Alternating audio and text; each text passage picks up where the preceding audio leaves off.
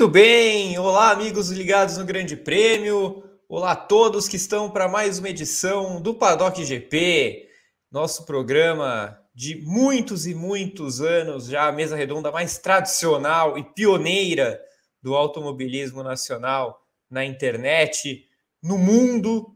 Rodrigo Berton pode com certeza me confirmar que da galáxia também. Estou aqui para mais uma edição com Evelyn Guimarães e com Gabriel Carvalho, com Rodrigo Berton nos bastidores, na produção. Hoje, aquele programa tradicional de prévia de mais uma corrida da temporada. É, não é qualquer prévia, né? A gente tem falado que pode ser a final antecipada do campeonato, o GP do México. Vou perguntar para o Galo, para a Eve, o que eles esperam, se é de fato uma final antecipada. O que mais temos de assuntos na semana? Temos Toto Wolff falando coisas polêmicas, é, assuntos borbulhantes também envolvendo a nossa querida Sprint Race, sempre tão agradável, sempre dando assuntos muito queridos para a gente debater. Desde já, eu peço que vocês curtam o vídeo, se inscrevam no canal, ativem as notificações, comentem bastante, a gente vai lendo os comentários de vocês. Deixem os superchats, aquele, aquele tutu para fortalecer os cofres do Grande Prêmio. Temos também a opção do Pix do GP ao lado de Gabriel Carvalho, já está ali na tela. Aponte a câmera do app do seu banco. Então, coloque o celular aí na tela e faça o Pix, que vai direto o valor para a conta do Grande Prêmio. Evelyn Guimarães, muito boa noite. Seu destaque inicial. Muito boa noite, Gabriel Curti, Gabriel Carvalho, Rodrigo Berton e a todos que já acompanham o nosso pioneiríssimo Paddock GP dessa segunda-feira. Olha, o meu destaque inicial é para essa insanidade, uma loucura, uma doideira de Toto Wolff, que não costuma é, ter esse tipo de declaração. É, acho que as coisas. É, pode começar, eu não sei, talvez eles já estejam pensando em como montar uma artilharia mais pesada para a Red Bull ali, porque talvez estejam pressentindo a vaca indo deitando assim, depois do que aconteceu em Austin. Vamos discutir isso, se essa fala de Toto Wolff é só uma, uma fala que não é de bom tom ou se é uma estratégia por trás disso. Vamos, vamos discutir isso mais para frente. Gabo, boa noite, seu destaque inicial. Bom, boa noite, Gabo, boa noite, Eve, boa noite, Berton, boa noite aos Paddockers, é, México de volta à Fórmula 1. É, nem sempre é uma corrida legal no México, né? Acho que desde que voltou não teve nenhuma corrida assim marcante e tudo mais, mas é sempre um evento muito legal, um evento muito bonito de acontecer. E esse ano talvez com uma proporção muito interessante, né? O México foi a casa onde o Hamilton ganhou os títulos de 2017 e 2018, mas agora ele pode muito bem começar a dar adeus a esse título, dependendo do que for acontecer é, nesse fim de semana, né? É meio que o vai ao racha, o, é o must win da Mercedes esse fim de semana esse GP da cidade do México. Tivemos essa troca aí recentemente. Acho que vai ser difícil pegar, hein? Mas, mas é o GP da cidade do México, então essa, essas trocas de nomes que, que passaram a acontecer recentemente, né? Teve Baku, Azerbaijão, é, Emirados Árabes, Abu Dhabi, Cidade do México, México, Brasil, São Paulo, olha só, não tem mais GP do Brasil. Enfim, isso, isso é tema para outro programa. Hoje é o GP do México, o assunto mais importante. É um recado que eu esqueci de dar na, na abertura. É, considere virar membro do Grande Prêmio. Tá vendo é, esse pessoal animado no chat, esse pessoal bonito no chat que tem um verdinho no nome, um Szinho ali, parece um sim. Isso, isso, Rodrigo Berton. Tá vendo o Rafael da Silva Coelho? Tá vendo geração saúde mental ali? Essa esse patch do lado deles, quer dizer que eles são membros, não é, Rodrigo Berton? Na verdade, Gá, pra gente aparece um Szinho, mas o logo é estilizado do Grande Prêmio, bonitinho, com tempo de adesão ao plano. É só clicar aqui embaixo do plano e seja membro. Planos a partir de R$ 4,99 e os planos Hattrick Grand Chelem dão direito a participar do grupo WhatsApp, onde o pessoal participa do bolão, da Liga do Fantasy. Tem bolão essa semana, hein? Bolão na reta final. Eu ali tô num sprint para baixo, assim, tá maravilhoso. É, então, Venha para nossa comunidade, que a gente está te esperando. Bom programa a todos. Muito obrigado, Rodrigo Berton. Inclusive, é, vocês sabem quem liderou a última rodada do bolão? Eu liderei. Hum. Eu liderei a última rodada do bolão. Sim. Rodrigo Berton, me tira, me tira da tela completa, por favor, que estou ficando envergonhado. Mas sim, liderei a última rodada do bolão, acertei o pódio inteiro, acertei a posição final de Lando Norris e a volta mais rápida de Lewis Hamilton. É, só deixo aqui meu protesto que Pedro Henrique Maru não fez um texto especial para mim. Então, muito, muito magoado com isso. Mas já ocupando a oitava colocação geral com duas corridas a menos, vai ser ruim de segurar. Vai ser ruim de segurar. Eu tava achando, Gá, que era aquele, aquele bolão que você estava reclamando, que ninguém tinha passado para você o, Esse mesmo. o link. Esse mesmo? Ah, Esse tá. mesmo. Na, na Rússia fui sabotado e ninguém me passou o link. Me passaram o link nos Estados Unidos eu ganhei a rodada. É... Ah, foi isso. Existe um, existe um problema aí, Gá. É, eu, se fosse você, ó. Eu diria que o problema é o aquele rapaz que cisma em dizer que está que tá liderando, mas não acerta nada. É, é verdade, o Rodrigo Berton me lembra aqui que foi ele que me passou o link dessa vez nos Estados Unidos. Então, um beijo para Rodrigo Berton, que me, me ajudou a não esquecer do bolão na rodada. Vamos, vamos seguir em frente, então. Vou ao roteiro montado por Gabriel Carvalho. Vamos começar com a prévia do GP da Cidade do México, ou GP do México, enfim, como, como queiram. Após intervalo de duas semanas, a Fórmula 1 pula o muro e desembarca no circuito Hermanos Rodrigues para o GP da Cidade do México, 18º das 22 etapas do Mundial. Circuito de 4.304 metros, 17 curvas, uma das voltas mais rápidas do calendário, com destaque para a distância do grid de largada até a primeira curva, a maior do campeonato. Anteriormente conhecido como GP do México, a etapa volta ao calendário depois de ficar fora em 2020 por conta da pandemia de Covid-19. O histórico é favorável aos dois candidatos ao título, no momento aqui que passa Tom Lute. Max Verstappen venceu as edições de 17 e 18, enquanto Hamilton levou em 16 e 19. Verstappen carrega 12 pontos de vantagem para Hamilton. Erin Guimarães, quem larga na frente na disputa mexicana? Ah, Max Verstappen. É, eu acho que ainda, ainda vai prevalecer. Eu tenho, assim, eu tenho impressão que a McLaren vai. A McLaren, olha, a Mercedes vai. É o começo da semana, desculpa aí, mas assim, é, ainda acho que a Red Bull vai ter alguma vantagem em cima da Mercedes pela altitude, pelo circuito e tudo mais, embora a Mercedes venha é, deva, deva usar aquela, aquela manha da, da, da, traseira aqui abaixo e tudo mais, porque é uma pista bem diferente lá de Austin, então é capaz deles virem com, essa, com esse recurso, mas ainda coloco as minhas fichas aí na, na Red Bull nesse final de semana, Gá. Muito bem, Eve. Daqui a pouco, então, eu vou querer saber detalhadamente o que faz a Red Bull favorita, né? A gente sabe que tem algumas especificidades do México que, que são muito específicas, né, com perdão da repetição, mas que são coisas que só acontecem no México e em menor grau no Brasil. Daqui a pouco a gente explica. Mas enfim, Gabo, responda. Quem larga a frente? Bom, acho que com certeza é, acho que com certeza é muito bem, é uma grande expressão, inclusive. É, eu vejo o Verstappen um pouco à frente, acho que a Red Bull tem condições de, de levar vantagem é, nessa previsão, né, no papel que a gente fala, né, é, acho que o fator que a gente vai mencionar ainda da altitude tende a deixar as coisas mais equilibradas, tende a tirar um pouco a potência do motor da Mercedes, e levando em conta que é, a, a, Red Bull já conseguiu roubar uma pista Mercedes, que foi na ocasião no, nos Estados Unidos, tem tudo para é, se colocar numa posição ainda melhor no México, uma pista onde historicamente a Red Bull é melhor também que a Mercedes, né? Até se a gente pegar é, os exemplos, né? O Verstappen venceu lá em 2017 e 2018, na época onde a Red Bull tinha o terceiro carro da Fórmula 1, não era nem o segundo nem o primeiro, estava atrás de Mercedes e Ferrari. Em 2019, o Verstappen tinha uma boa chance de vencer se ele não fosse punido, né? Ele, ele seria o pole position, mas aí ele acaba, é, ele melhora a própria volta em período de bandeira amarela, leva uma punição, tem que largar de sexto, e aí isso faz uma primeira fila lá da Ferrari, e isso abriu é, caminho para o Hamilton ganhar na base da estratégia. Mas vai ser uma corrida muito interessante por esses diversos fatores. É, tem o fator motor, qual motor que vai sobreviver, fator altitude, fator pneus. A gente acaba de vir de uma corrida no México onde o Hamilton fez, sei lá, 50 voltas no mesmo pneu e ganhou, né? A questão de quantas vezes cada um vai parar. Tudo isso é bastante interessante, tudo isso torna esse GP do México, esse GP da cidade do México bastante intrigante.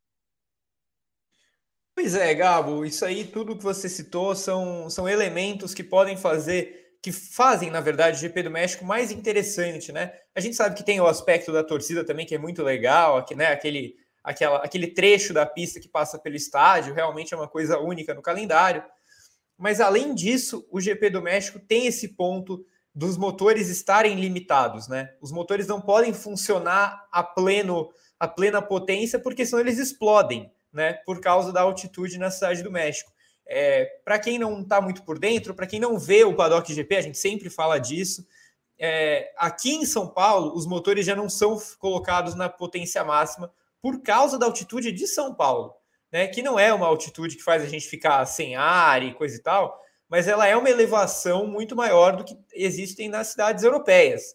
É, a gente tem, por exemplo, no calendário Baku, que é abaixo do nível do mar. É, a, ma a maior parte das cidades na Europa é, que recebem a Fórmula 1 estão no nível do mar ou levemente acima. São Paulo está bem acima para os padrões Fórmula 1 e a cidade do México, Eve, muito, muito acima. Lá de fato existe altitude. Né? Então, queria que você colocasse isso na mesa para explicar como isso faz diferença e por que, que historicamente isso é uma vantagem da Red Bull. Pronto, estão me ouvindo? Ah, tá. É, espero que tenha, que tenha com menos, menos abafado. É, o, o Berton me fala. É, na verdade, assim, é por conta do oxigênio, né? Você tem menos, menos oxigênio, é muito mais alto, né?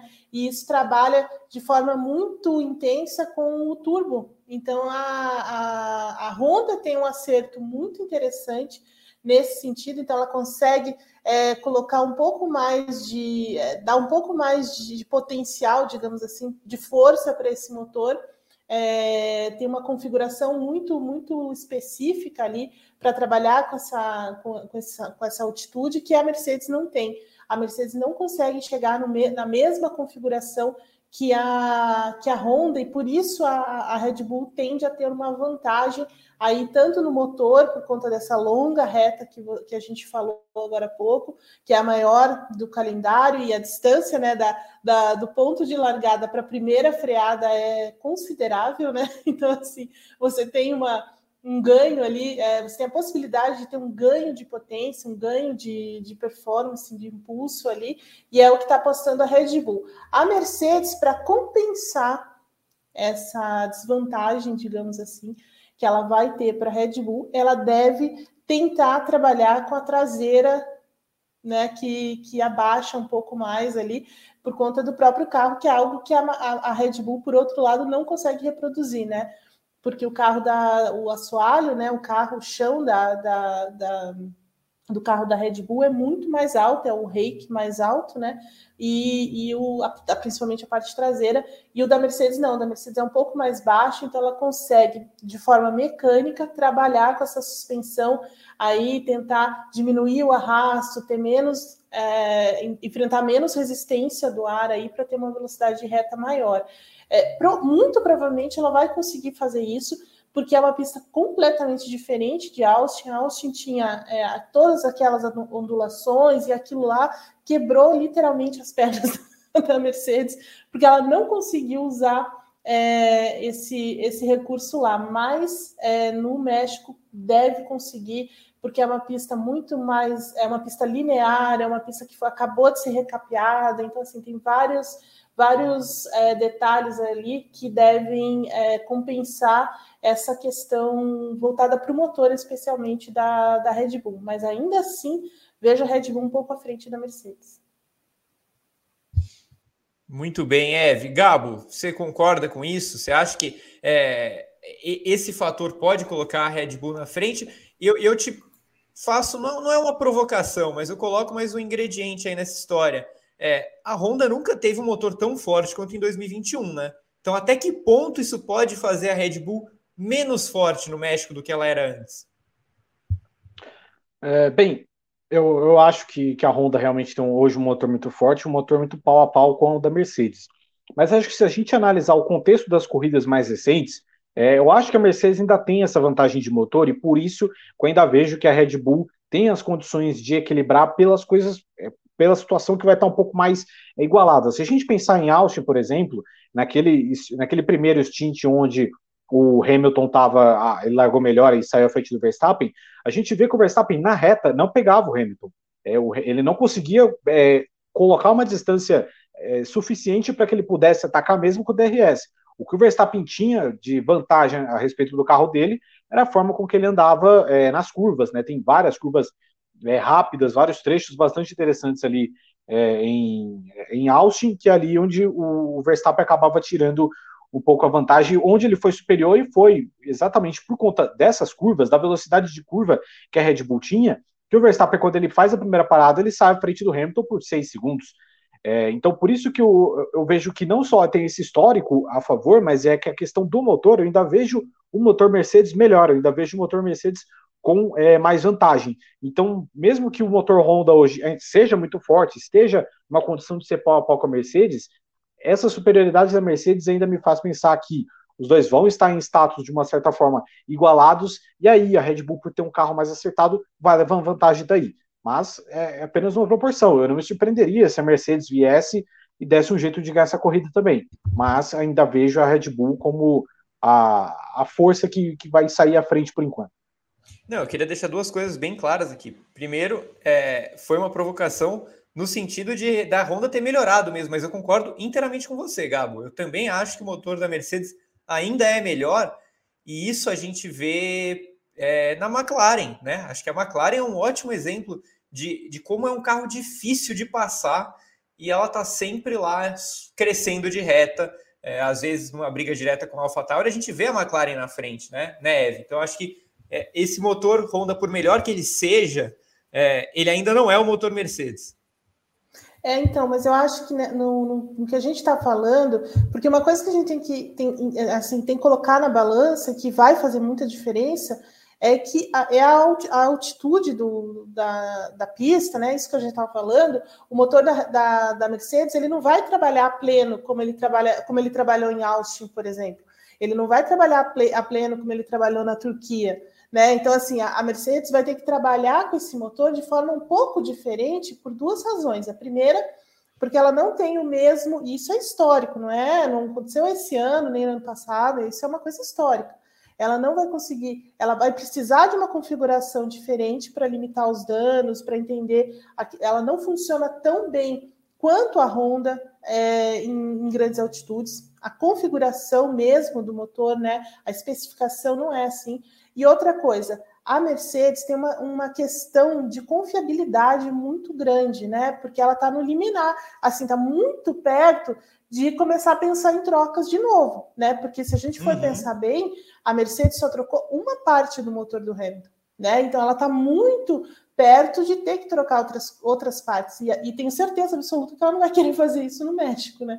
Então, assim, embora o motor seja muito bom, o motor seja, assim, se a gente for pegar pistas normais, é, situações mais normais, é, certamente o motor da Mercedes é, é, assim, é melhor do que o da Honda, né, no geral, né, mas é, por conta dessa, dessa particularidade do GP aí da, do México, né, da cidade do México, é que a gente coloca a Honda tão perto, ou em alguns momentos até melhor do que é, da, da Mercedes, né? Porque ela, ela consegue trabalhar a configuração do turbo, consegue trabalhar melhor com essa diferença aí de, digamos, de oxigênio do que a Mercedes, né? Então, assim, é por isso que a gente fala isso. E lá em Austin, o, uma das, um, um dos problemas é, de não andar perto é justamente a turbulência, né? Então, por exemplo, o, o, o Verstappen não conseguia ficar muito perto do Hamilton para tentar uma ultrapassagem, porque é, eles estavam andando praticamente no mesmo ritmo,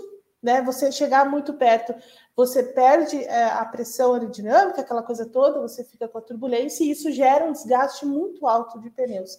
Né? Então, acho que não era o momento que ele queria ficar ali gastando, mas eu lembro uma coisa: o ritmo do, do Verstappen estava muito melhor do que do Hamilton. Né? Uhum. Então, assim, é, a questão mesmo era é, essa, é, é essa combinação é, é, desgaste, turbulência, o quanto isso ia render ou não, né? Então, e foi uma das e foi uma das, dos elementos que levaram que levou a, a, Red Bull a pensar, não, peraí, a gente não precisa ficar aqui atrás gastando pneu à toa, né? Vamos parar o menino agora e, e mudar esse jogo, né? Perfeito. Não, eu concordo plenamente, Eve. É, o Rodrigo Berton, já temos participações do nosso público. Como, como estão? Eu tô, tô sentindo falta de superchats por enquanto, viu? Admito que. Pois é, Gabriel, não, te, não temos superchats ainda, mas já temos duas fotos aqui. Postem as fotos de vocês Isso. no Twitter com a tag F1 no GP, como fizeram aqui, ó. O Rodrigo. É, Rodrigo Cota. Cota, falar igual ao Giro Vigor, está indignado com a ausência do apresentador mais lindo de todos. Que é, é, o Vitor? É. Mas o apresentador mais lindo de todos já está aqui. Ah, muito obrigado, Eve. Muito obrigado. Que é isso? Eu concordo. Concordo plenamente. E o Luiz Augusto Saavedra falando quem arrisca dizer o piloto e a equipe campeã. Esse, a gente está evitando essa resposta desde a primeira corrida da temporada, né, Eve? Mas de vez em quando escapa. Olha, quando olha escapa. quem apareceu. Ó, olha quem apareceu. Não é, não. Você não está aqui, você não tem voto. É o Vitor, sim. Não é. Eu queria lembrar que nessa foto não é ele, inclusive, né? Exatamente, nem é ele nessa foto. É, é Irama Alfitano. O pessoal tá falando do Pix. O Pix não aparece na tela, pessoal. Para aparecer na tela do programa é no Super Chat. Então, mande o Super Chat pra gente pelo YouTube. Eu volto já já, Gá.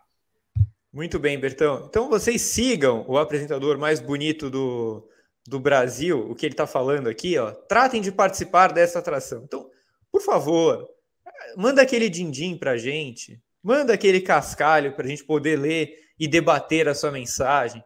Eu sei que Rafael da Silva Coelho vai mandar 20 reais e 24 centavos no final do programa. Mas mandem mais, mandem mais, participem, opinem, deem seus palpites para o final de semana, suas suas opiniões a respeito de Verstappen, Hamilton, Toto Wolff, que falaremos daqui a pouco sobre o que ele, o que ele falou. Enfim, antes da gente ir para o Toto, Toto Wolff, Gabo, é, vamos fazer aquele mesmo esquema que a gente fez antes do GP dos Estados Unidos. Perspectivas de cada piloto para o fim de semana. Como que Max Verstappen vai entrar nessa corrida no México? O que, que você espera dele? Eu espero um Verstappen é, agressivo e acho que no sentido agressivo no sentido de é, entender que essa é uma boa oportunidade de conduzir as coisas muito ao favor dele, né? Então o Verstappen ele já tem um histórico bom nessa pista, né? Então são duas vitórias onde ele não tinha o melhor carro e uma pole que, enfim, acabou não virando pole. Então eu acho que o Verstappen tem que interpretar essa corrida de uma maneira que é a chance dele se encaminhar, dele encaminhar esse título e começar a andar de boa nas quatro corridas restantes, porque se a gente pensa um cenário que o Verstappen abra mais sete pontos, que vá para 19, já fica uma situação confortável, a ponto que o Verstappen vai precisar de mais uma vitória só para ganhar o, o título. Então, eu acho que ele tem de ser agressivo no sentido de entender que essa é uma oportunidade ótima dele agarrar uma oportunidade e, e tentar já encaminhar esse título. Para o Hamilton, é uma situação meio de quase com tudo ou nada, né? Também, então eu também espero um Hamilton agressivo, porque a partir do momento que você perde um. um é, até fazendo um comparativo, quando a gente fala é, da NBA dos playoffs, né, que a gente fala sobre roubar o mando, né, que é quando você ganha um jogo na casa do seu adversário. É como se o Verstappen tivesse ganhado um jogo na arena do Hamilton. Agora, para o Hamilton reverter a situação, ele precisa ganhar um jogo na arena do Verstappen. Eu vejo México como uma arena do Verstappen, vejo Interlagos como uma arena do Verstappen. E aí são duas corridas chaves que o Hamilton precisa ganhar para, pelo menos, se assim, se ele tiver duas derrotas aí, ele esquece. Se ele vencer ao menos uma dessas corridas, ele pode chegar no Oriente Médio com boas chances e com esperança. Então eu espero os dois bastante agressivos justamente por isso. O Verstappen por entender que é uma grande oportunidade de é, encaminhar as coisas e o Hamilton porque está numa situação de ou vence ou vence. Ô, Gabo, é, desculpa, mas a hora que você fala em vencer na arena do Hamilton, na hora eu imaginei os caras quebrando a cabine do VAR na, na arena do Hamilton, cara. Não, não consegui pensar em outra coisa. É, não, não, vou tirar mais essa imagem da cabeça. Ô, Eve, é, e o Hamilton, hein? Hamilton perdeu na arena do Hamilton semana passada e agora vai, vai invadir a arena Verstappen precisando de vitória. Como, como se portar o Hamilton? Eu fico imaginando o Michael Masi, né? Já com, com o telefone longe para não ter que ver ninguém querendo invadir a salinha dos comissários, ligar para ele, nem nada disso, né? Mas eu concordo com o Gabo, acho que o Hamilton, assim, ele, é, ele tem que ir para cima, né? Ele não tem outra, outra, outra, outra, né? É, ele tem que ir, ele tem que ir para cima, tem que ser agressivo, é, tem que jogar duro, é, né? Tentar pole, usar todo o recurso que ele tiver, tudo que a Mercedes é, tiver, porque sem dúvida, assim, aquilo que aconteceu em Austin deve estar repercutindo até agora lá na fábrica, lá em Brackley, quando todo mundo voltou para a Inglaterra e tal, que eles sentaram naquela sala imensa lá, que tem um telão gigante e tal, todo mundo foi lá ver o que deu errado e tal. E até o nosso amigo Chauvelin, né, o, André, o Andrew Chuveirinho Chauvelin, falando é, que a sexta-feira cobrou foi, foi cobrou um preço caro, né? A Mercedes subestimou a própria, até a própria, o próprio desempenho, né? Mas subestimou de fato a, a uma eventual melhora da, da Red Bull e não soube reagir durante o final de semana e principalmente na corrida. Então, assim, é o momento em que eles é, com certeza lamberam todas as feridas, né? Reagruparam as tropas e vão entrar nesse, é, nesse GP aí é, do México com só pensando em vitória, né? Tem que, tem que vencer os dois carros é, em primeira fila, estratégia, tudo que der para fazer aí vai ter que acontecer, porque é, é, a, é a chance, né? Assim, é, essas duas pistas são pistas conhecidas, que têm dados, que têm é, tudo, tudo, bem que a Fórmula 1 faz dois anos que não passa por lá, mas né, é, existe, existe um, um, histórico ali que dá para trabalhar em cima, né? É diferente de você deixar as coisas para né, que as coisas aconteçam no Catar, na Arábia Saudita, que vai saber o que, como é que vai ser. Então, assim, são duas provas em que a Mercedes vai jogar fora de casa, tentando virar o placar aí, tem que e, e, tem que vencer, não tem outra é, não tem outra chance, não tem outra coisa que possa acontecer aí não ser vitória. Muito bem. O, o Gabo. Aí, deixa o like. Deixa o like. Cíntia, Moraes está dizendo. Deixe o deixa like. o like. Por favor. O Gabo, é, a gente geralmente coloca no, no mesmo pacote Bottas e Pérez, né, para perguntar o que vai acontecer com eles. E eu até vou deixar, mas eu peço, obviamente, que você deixe mais a atenção para o Pérez, porque vai correr em casa. E é a primeira vez que o Pérez vai correr em casa com um carro vencedor. Né? O que esperar desses dois é, rapazes segundões, mas principalmente do Pérez? Eu não espero nada de nenhum dos dois, né? Já cansei de, de colocar qualquer expectativa de que cada um vai fazer qualquer coisa que vá atrapalhar a vida dos outros dois lá na frente. Acho que eles já deixaram bem claro que eles não têm condição alguma mas acho que é uma atenção especial a respeito do Pérez, né? Porque eu acho que o Pérez ele vive um momento muito parecido de, de quando o Barrichello foi para a Ferrari, por exemplo, né? Porque ali também era um contexto onde é, existia muita expectativa né, de, nossa, esse cara passou tanto tempo correndo por equipes menores, agora ele vai ter a chance de correr em casa com um carro vencedor. E aí criou-se também o estigma da, da maldição Barrichello, né, no Brasil, que ele ficou, é, se eu não me engano, foram oito ou nove corridas consecutivas sem é, completar a corrida, né? E mesmo que criasse uma expectativa de, de, de chance de vitória, ele teve algumas chances de vitória até. É, então, assim, para o Pérez, eu acho que tem um significado especial, né? Até porque o Pérez sequer foi ao pódio no México das vezes que ele foi. Então, se ele conseguir um pódio no México, já seria algo é, muito grande, muito impressionante. Mas eu não vejo condições do Pérez dele acompanhar o ritmo do, dos dois caras da frente. É, assim, só se tiver muito inspirado mesmo, só se o burrito que o Verstappen começa da corrida der um, um bizu ali, o do Hamilton Olha também. que isso acontece. Então, Mas eu não, sei, o, o, o Verstappen é, desenvolveu um método, né, para segurar essas coisas. É o que dizem aí na, no paddock, não sei. É, enfim, eu acho que, que a chance é de, de ter um burrito aí meio com, com, excesso de pimenta aí que, possa, que pode prejudicar o desempenho do, dos outros dois, porque eu não vejo o Pérez no mesmo patamar e acho que a briga dele é pelo terceiro lugar ali, é, é pelo terceiro lugar, né? Um pódio, quem sabe, esperando alguma bobeira ali dos dois na frente para tentar alguma coisa, mas a gente viu pelos Estados Unidos, que foi uma corrida normal, a dificuldade que o Pérez teve de, claro, mesmo que ele tivesse no dentro do Saara ali no carro dele, a dificuldade que ele teve de acompanhar o ritmo, e como o Bottas, mesmo tendo uma dificuldade de acompanhar ritmo, mesmo assim, tendo um motor melhor que muita gente, ele foi só sexto, ele perdeu o, o primeiro stint dele, ele perdeu tempo atrás do Tsunoda. Então, é, já está no ponto que a gente tem que esquecer é, que esses dois vão ter alguma influência é, em briga por vitória ou coisa assim, é mais brigar para ver se se arranja o terceiro lugar aí.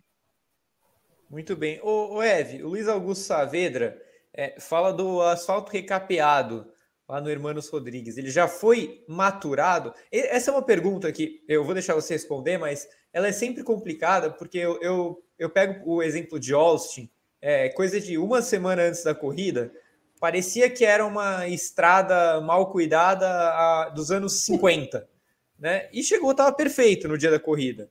Mas enfim, responda o, o Luiz Augusto.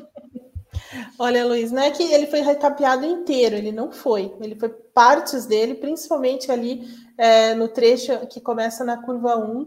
Foi maturado, eu imagino, porque já faz um tempinho que eles estavam mexendo com, essa, com esse asfalto, e alguns outros trechos que tinham problemas de ondulação e coisas assim, embora não se, é, embora seja um local que não, não é usado muito, né? Para é, praticamente só acontece o GP de Fórmula 1 lá nesse momento, mas assim, é, eles fizeram alguns reparos em outras partes da pista, mas a, a, o reparo maior foi ali a partir da curva 1, é, que é bem que é bem danadinha, né? Aquele trecho ali com muita mudança de direção, uma freada forte, então ali eles fizeram um, um trabalho maior, mas tá, me parece bem, bem maturado nesse momento, sim, viu, Luiz? O, o Gabo, o Vando Monteiro da Silva entrou na sua brincadeira aí e tá perguntando se o Malte Montezuma vai pegar um deles. É não, é, não tenho ideia, mas acho que o México tudo pode acontecer, né? Seja aí o, o, o mal de Montezuma, seja um burrito, um taco, uma porção de, de nachos, alguém tomar uma água da torneira ali sem saber, tudo pode acontecer. Né? O México é, é loucura. O, falando em México é loucura, eu vi um comentário aqui do Lucas Fernandes. É, eu admito que dei uma certa risada. Agora lembrei do maturadíssimo asfalto de Puebla. Foi a melhor corrida da, moto, da Fórmula 1 na temporada, né? É, foi. Foi, foi. foi um dos momentos mais subestimados do esporte motor em 2021 é a passagem da Fórmula E por, por Puebla e, enfim, foi, foi um espetáculo aquilo. Cara, coisa maravilhosa. A pista parecia aquelas de carrinho de bate-bate, está toda hora fazendo uma curva. E os carros escorregando, andando de lado. Maravilhoso. Eu Inclusive, espero que isso aconteça no fim de semana. Inclusive, Pascal Verlaine tem uma saudade danada daquela, daquele final de semana, né? Ah, tem. Os caras, os é. o, o modo ataque, do, o modo ataque do, da pista era em Tijuana, né? Que você tinha... é. é, e os caras voltavam se batendo. Era bom, era bom. Era bom. E, e é, ver, é, verdade, é, o Verlaine não tem um histórico lá muito legal no México, né? Teve aquela coisa não. que ele perdeu por de graça na última curva também. Né? Pois é, então. Depois tiraram a vitória dele. Nossa, que coisa horrorosa. Pois é. Ô, Eve, aproveita então e nos conte de McLaren. Vamos fazer assim: você fala da McLaren e o Gabo fala da Ferrari. Bom, McLaren está com a pulguinha atrás da orelha aí, porque a, a, a Ferrari tem, tem se mostrado uma ameaça muito muito séria, né? Sobretudo por conta desse novo motor agora equipando os dois carros. Mas então assim é, são coisas que ela precisa realmente pensar um pouco. O Lando Norris já disse depois da corrida lá em Austin que a, a, a Ferrari está mais rápida do que a Mercedes, do que a McLaren é, muito mais rápida e que eles agora precisam melhorar um pouco esse acerto fino de novo do carro, porque é, motor eles têm, né, já tem uma versão mais nova, o Ricardo, enfim, eles estão ali é, tentando entender um pouco aonde está dando errado, onde as coisas não estão não estão se encaixando ali na McLaren, porque ela vem é, num ano de muita ascensão, né, de desenvolvimento, puxado pelo Lando Norris. É, depois ele tem uma queda de rendimento, né, um pouco discreto em algumas corridas. Ricardo vence a corrida, né? Então, aquele GP da Itália é, é muito enganoso, né? Porque naquele momento a gente pensa, não, daqui para frente a McLaren vai até de repente é, ser um coringa ali ou algum vai desempenhar algum elemento ali na, na briga entre Red Bull e Mercedes e no fim nada, né? Não aparece mais. Tem, a, é, tem, tem, o GP da Rússia, né? Sim, Daquele tem o GP jeito. da Rússia, e, e, é, logo depois, e, e, enfim, não, e não vai, depois disso não vai, né? É, a, a, o Ricardo tem uma melhora sensível, é verdade, mas assim, do ponto daquilo que a gente imaginava entre Itália e Rússia para o que, o que foi Austin, né, é, e, e, Turquia, assim, o que que é, o que está acontecendo, né? Então assim, eles ainda estão procurando é, o encaixe precisa disso, porque realmente a McLaren precisa de um resultado muito mais intenso, assim, muito mais sólido agora nessas próximas corridas, para tentar é, afastar essa, essa ameaça da Ferrari, que se torna cada vez mais, é, mais forte, né? Porque os dois pilotos estão andando muito próximos, muito perto, né? É, e, assim, e a McLaren não vai poder contar com erros da, da Ferrari, apesar que isso pode acontecer, né? Com uma certa frequência, mas não dá para apostar todas as fichas é, em problemas de pit stop, enfim, todas essas coisas que a Ferrari costuma fazer. Então a, a McLaren entra nessa, digamos, nessa rodada tripla, é, com todos os alertas ligados aí, trazendo, tentando trazer alguma coisa nova, alguma coisa que, que, que a faça é, voltar para aquele patamar do início da, da segunda fase da temporada. E a Ferrari, Gabo, vem para a top 3? É, qual vai ser o piloto que vai ficar 8 segundos no, no pit stop? Eu acho que top 3 é uma. Enfim, acho que é muito otimismo pensar que, que tanto a Ferrari quanto a McLaren vão tentar bater de frente com Red Bull e Mercedes se a gente imaginar que o, que o contexto da corrida vai ser normal e é o que está acontecendo, né? Até se a gente pensar em questões aí de, né, de previsão do tempo e previsão até de punições, né? Ninguém falou ainda é, de, de, trocas de motores ou coisas parecidas, provavelmente não, não deve rolar, né? Ou então já teriam falado, então vai ser um, algo mais de última hora, só assim que daria para imaginar uma briga um pouco mais apertada. É, acho que a Ferrari é, vem num momento muito bom, né? Conseguiu recuperar terreno na briga com a McLaren, estão separadas aí por é, três pontos meio. É, acho que essa atualização que a Ferrari fez no motor realmente deu um, um, um, salto interessante, né? Agora o time parece ter um motor digno. Não sei se é hoje o terceiro motor, não sei se está à frente do motor da, da Alpine, mas aparentemente deu um salto. É, então, ao mesmo tempo, acho que vai ser uma briga equilibrada com a McLaren, que, é, enfim, apesar de ter o melhor motor, teve um pouco de dificuldade ali no, nos Estados Unidos, né? É, especialmente com o Norris, o Norris não andou muito bem. É, então eu acho que vai ser uma briga bastante equilibrada. Acho que é difícil prever quem que vai sair na frente, até por, porque cada um está se destacando em, em, condições tão diferentes, né? A gente achava, por exemplo, que, é, que os Estados Unidos seria uma pista muito boa para a McLaren e não foi. A Ferrari se deu muito bem nas retas. E como vai ser agora com a questão dos motores? Então é uma situação muito difícil de prever. Então acho que vai ser bastante equilibrado. Então é, eu vou puxar pela Ferrari mais pelo momento que estão vivendo mesmo, né? Que enfim, um momento muito positivo e acho que a Ferrari vai levar um pouquinho de vantagem. Pódio só se Pérez e Bottas forem muito mal mesmo, então não acho que vai acontecer. Muito bem, a Ferrari que vive um ótimo momento, né, Gabo? Vem de dois é, quartos lugares, vem de. Teve chance, inclusive, é, em determinado momento parecia que ela tinha chance de, de pódio na Rússia com Leclerc também. Foi um dos caras que resolveu ficar na pista e, e não se pagou, enfim. O, o Ev, Ev Gabo, né? Agora eu vou passar para vocês, para vocês fazerem um, um resumão das outras equipes, só para a gente não ficar sem falar delas. Então, dá aquele, aquele destaque básico do que a gente pode esperar de alguma delas. Tem alguma de Alpine, AlphaTauri, Aston Martin, alguém dessa turma e das outras piores, Alfa Romeo, Williams e, e, e Haas? Alguém vai fazer alguma coisa, Eve? Mute, mute. Peraí que está mutada. Uhum. Isso. é que eu comecei ontem, vocês sabem.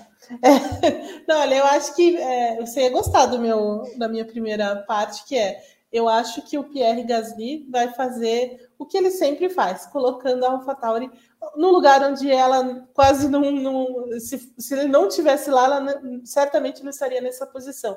Então, acho que o, o Gasly traz essa AlphaTauri é, para um é, em algum momento de destaque, também tirando proveito é, dessa configuração melhor dos motores Honda. O Tsunoda, que agora tem essa, esse impulso aí é, de, de, Alex Albon, né, que está ensinando, está dando aquela, está fazendo o papel de professor ali do, do Tsu, né? Então, assim, acho que a gente pode ter uma apresentação legal da, da AlphaTauri aí na esteira é, do que rende o motor motor Honda também e do que o Gasly consegue tirar é, em fim de semana. A Alpine, que teve um final de semana muito ruim em Austin, né? Já terminou o final de semana lá falando sobre, nossa, a gente precisa entender o que aconteceu, é, muito fora da curva e tudo mais, né? Apesar do, do Alonso ter sido a, ter, a, o divertimento, né? O entretenimento da, da corrida, é, a Alpine foi muito mal, né? Em Austin. Então, assim, é, acho que a. Tá,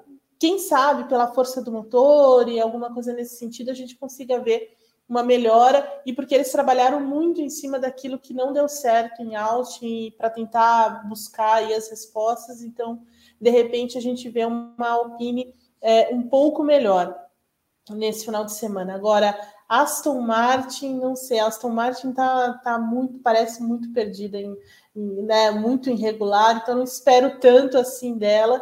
Espero um pouco mais de, de Williams, né, também pela força do motor e tudo mais, mas é, é mais ou menos nesse sentido, assim. É, o, o, resto é o resto, né? Aquilo que dá para capitalizar em cima de outras coisas, de acidentes ou largadas muito atrapalhadas ali no fundo, mas vejo a Alfa Romeo também e a Haas mais um pouco mais afastados, aquelas coisas que a gente tem que virou meio que normal nessa segunda fase de temporada. Fernando Alonso, que é o grande amigo de Michael Masi, né? Uma amizade pois muito é. bonita que vai se desenhando no Fórmula 1. E, a terceira, é, na segunda ou terceira corrida que o Alonso descasca, né? É, ele quer mudar todas as regras, limites de pista, todas as coisas. Não, sem, então, sem assim, motivo nenhum. Imagina quando ele tiver motivo. Pois é. Mas assim, a gente, a gente gosta pelo entretenimento, né, Gá? Exato, exato. A Alonso é divertido. Já é uma. É. A figura já é assim, faz parte do personagem. É, é verdade. E, e, você, Gabo, como é que você enxerga esse, esse meioto e, e esse pelotão da, da beirinha da berola? É, eu estou fascinado que demorou, demoraram 15 corridas pós retorno do Alonso para ele sair espumando contra alguém, né? Só que porque a, a, carreira dele inteira foi ele espumando, seja contra a Ferrari, contra a McLaren, agora foi contra o Michael Masi. É, é difícil fazer qualquer prévia do que esperar, né? Porque da, da McLaren para baixo, ali da Ferrari para baixo é terra de ninguém, né? Então vai muito dependendo de. É muito mais baseado em performance do que carro, então vai dependendo do, do dia de cada um. Acho que o Gasly tem uma chance boa de aprontar, até porque o Gasly vem meio que num viés de baixa, né? As últimas quatro corridas ele só pontuou em uma, né? Não que 100% seja culpa dele, né? A Itália ele nem pôde disputar, os Estados Unidos teve também um problema muito cedo, então é, acho que o Gasly vai vir babando para voltar para a sequência que ele vinha antes. É, com pouquíssima certeza do que eu vou falar, acho que pode ser uma boa para Aston Martin essa pista. Acho que a Aston Martin, por exemplo, teve um desempenho ok no Azerbaijão, é uma pista marcada por uma reta principal longa. Em Monza, o Stroll teve a melhor corrida dele no ano, também numa reta principal longa.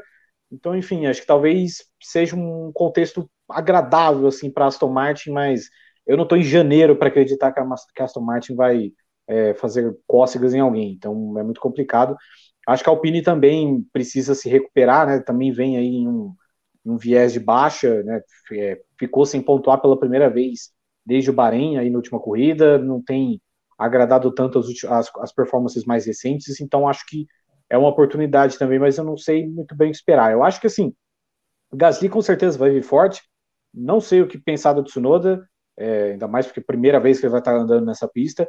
E acho que a Alpine e a Aston Martin vão tentar brigar por uns pontinhos ali e aproveitar a oportunidade, seja é, seja pelo estilo da pista, seja por tentar dar uma reviravolta no momento. Muito bem. Rodrigo Berton. Oh, o Rodrigo Berton não está aqui. Eu ia chamar. Ah, agora, agora está. Rodrigo Berton. É isso. Senhor eu tô aqui. Não, tô aqui. Rapaz, é, não, eu, eu, eu tava vendo o laranjão. Está de laranja ou está de vermelho? É laranja. É, é. é um laranja meio vermelho. É uma camiseta para é. correr à noite, para não ser atropelado. Eu, eu tava vendo o, eu tava vendo o Abobrão aqui o tempo todo, eu falei, bom, vou chamar para mostrar as fotos e um super chat que eu vi que apareceu do, do Luiz Augusto Saavedra. Então, por favor. Não, só caiu minha caneta, eu abaixei para pegar. Deixa eu só tirar o Pix aqui.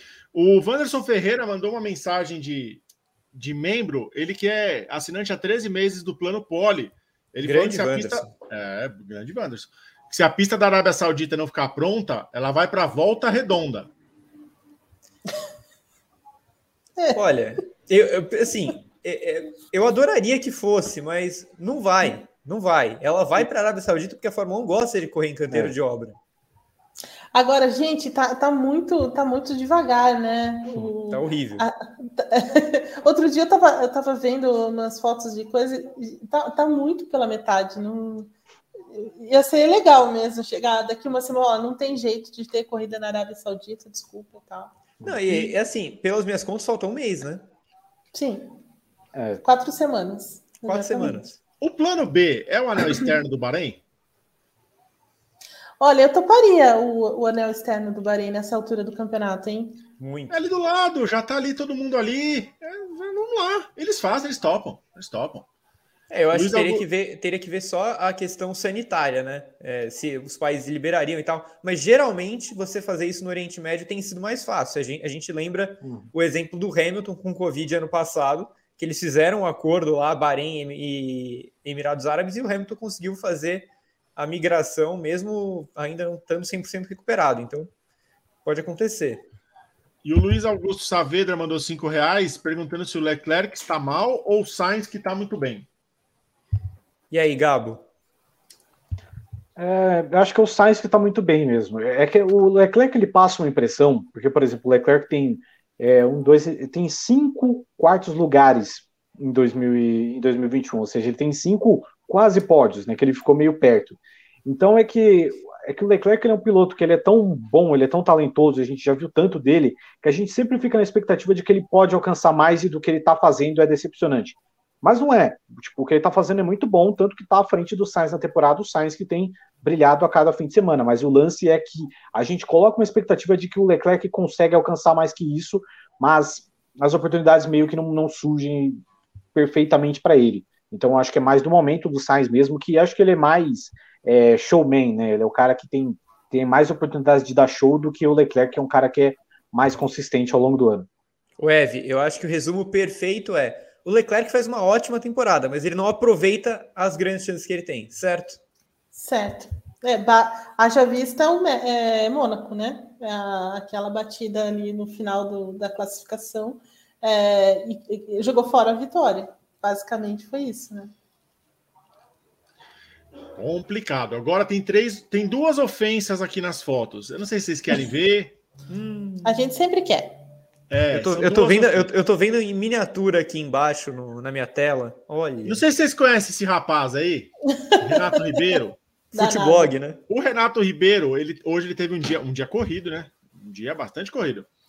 Então ele está aproveitando ali o Paddock GP para mandar uma foto fazendo um churrasco. Oi, Grande Prêmio, estou aqui assistindo esse maravilhoso Paddock GP, muito melhor com este lindo apresentador. Olha, Vitor, foi o Renato que disse, hein? Muito obrigado, Futeblog. Futeblog. O Rodrigo Cota diz que é claro que é o Vitor, Chinelinho Martins, mas todos hoje são lindos, muito mais que lindos, grandes intelectuais do esporte a motor, bacharéis, diria de Mocó. Pódio da Cidade do México. Verstappen com volta mais rápida, Pérez e Norris. Olha. É, foi ousado, hein? Obrigado, ousado. E, e, e, e, tem o churrasco e tem o bolo de chocolate de sobremesa. Brincadeira, viu? Brincadeira. Da Isabelle, que ela falou que BH está em situação de alagamento generalizado, impedindo comemoração do TCC da pós-entrega. Então, fiquei com bolo e café. Achei ofensivíssimo o Renato e a Isabelle. Nossa, pois esse é. bolo tá muito lindo, hein? Esse bolo tá lindo demais. E parece, parece que tá chovendo bem em Belo Horizonte, né? Eu vi que é, o jogo não, do Cruzeiro com o Vila Nova tá paralisado, é isso? É, primeiro teve uma queda de energia, agora o... E olha que o Independência não é um estádio porco, né? É um estádio com a drenagem boa, mas é que ficou insuportável a ponto dos caras pararem o jogo. Vocês Muito perceberam bem. que tem umas três semanas que o pessoal de BH tá mandando foto de chuva? Sim, sim. É BH, Betim. É. Já tem umas três semanas que, que só chega a foto de chuva de, de Minas, cara. O que tá acontecendo? Eu, eu, eu, não lembro que, qual é essa sensação. Ah, aqui em São Paulo tá chovendo bastante também, Gá. Aqui, aqui no, na minha região chove bem pouquinho. Assim, nessa intensidade. Aí? Não, nessa intensidade não chove aqui há uns anos já. Ah, sim. Mas tá, tá chovendo, então tem um climinha chato. A, Olha, a Isabela... eu não reclamo. Eu não reclamo da chuva, não. A Isabelle fala que o jogo do Cruzeiro parado é presente que deram para ela. Justo. Renato falou que em São Bernardo parou de chover hoje. Eu, eu, eu, atesto e comprovo. Ontem choveu horrores no ABC. Uma delícia de tempo. Volto já já. Muito bem, muito bem. Olha, vamos para o próximo tema, que é, sim, Toto Wolff. Vou, vou ler o que está está escrito aqui no roteiro do Gabo. Vamos lá, então. Em entrevista ao jornal britânico Daily Mail, Toto Wolff, chefe da Mercedes, fez uma previsão ousada sobre o fim da temporada. Ele acredita que Lewis Hamilton e Max Verstappen vão se chocar novamente, tal como em Silverstone e Monza. Abre aspas para o Lobão. Se chegarmos à última corrida em Abu Dhabi e eles estiverem disputando o título um com o outro, quem estiver na frente com certeza vai tentar fazer o mesmo que nos anos Senna Prost. Declarou. É, aqui no, no, roteiro diz o seguinte: é possível esperar isso? Seria uma mancha no legado de algum dos dois? E eu adiciono uma pergunta, Gabo. O Toto Wolff deveria ter falado uma coisa dessas a essa altura do campeonato? É, eu não sei, sinceramente, o que, que ele. O que, que vai adicionar ele falando um negócio desses, né? No sentido de o que, é, até que ponto ele deixa os panos quentes em cima dessa briga, né? Porque, assim, particularmente eu não acho que faz muito sentido ninguém jogar o carro em cima de ninguém. Acho que isso só vai acontecer dependendo do contexto, de muito equilíbrio, e eu acho que não seria legal, né? Acho que, obviamente, a repercussão disso seria gigantesca, mas acho que não seria legal para o esporte, porque, assim, da mesma forma que os fins dos, dos campeonatos de 89, 90 são é, finais dramáticos, finais emblemáticos, que vão ficar para sempre na história da Fórmula 1, é, acho que hoje em dia não, sabe? Pô, você tem um campeonato tão legal sendo decidido por uma batida, acho que com certeza não seria legal e, sei lá, eu também não vejo muita margem para isso acontecer. É, ainda mais que, por exemplo, é, a gente já não sabe mais se o Hamilton vai necessariamente chegar na última corrida com tantas chances assim de ganhar. E, enfim, aí tem toda aquela coisa de você medir risco, consequência e tudo mais. Então, sei lá, para mim não, não faz muito sentido. Eu acho que isso pode acontecer, é claro, né? Já batendo duas vezes, eu não duvido deles baterem mais uma, acho que com certeza pode acontecer. Mas acho que no sentido Sunny Prost, eu não vejo muito sentido nisso, não. Acho que não seria uma forma legal da gente terminar o, o campeonato também. E aí, Eve, o que, que, você achou dessa declaração esquisita do Toto? ah, eu, eu assim, é, porque é muito raro ele falar coisas desse tipo. Eu, não, eu, eu acharia super normal se fosse Christian Horner. Você é, roubou minha próxima pergunta. Ai, desculpa. Roubou minha próxima pergunta. Desculpa. Por favor, continue. Mas é, não, não Toto Wolff, né? Toto Wolff, né? Daquele do alto da sua da sua sabedoria, assim, ele não costuma é, atirar desse jeito. Mas como nesse ano, especialmente, ele está meio sem filtro e sem paciência, né? É, haja vista aquelas primeiras declarações no início do ano sobre tem gente que não respeita, tem gente que não sei o que na Fórmula 1, estava meio chateado e tudo mais, é, pode ser que venha numa. Tenha, o cara é, tenha um pego o Toto nesse momento meio sem filtro, assim.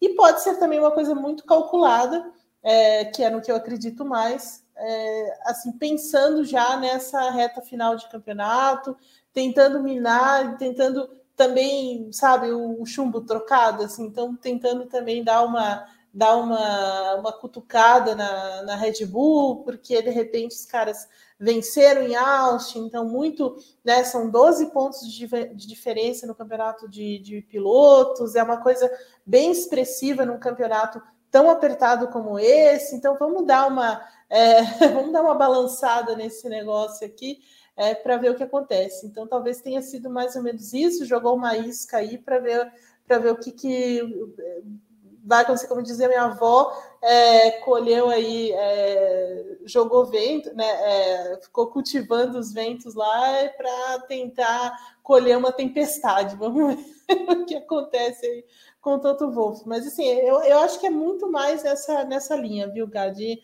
tentar minar, tentar bagunçar um pouco as questões aí, mexer com é, os jogos mentais aí que o, o Toto está tentando é, devolver para a Red Bull nessa fase final da temporada. O, o, Gabo, na resposta da Eve, ela basicamente respondeu duas perguntas que eu tinha ainda para fazer para vocês. Então eu vou fazer, vou fazer para o senhor, Gabo. É, primeiro, como a Eve disse, é, é uma estratégia do Toto Wolff mais do que simplesmente um entre muitas aspas, um ato falho? É uma estratégia de tentar botar fogo é, na briga? E segundo, é, o que, a gente estaria dizendo se fosse o Helmut Marko falando uma coisa dessas? Ah, não, é, se é o Helmut Marko, a gente já tá pedindo, enfim, a gente já tá jogando pedra nele, ser toda aquela coisa, mas acho que também não seria tanta manchete, né, porque, enfim, as coisas, a gente vê as coisas que o Helmut Marko fala.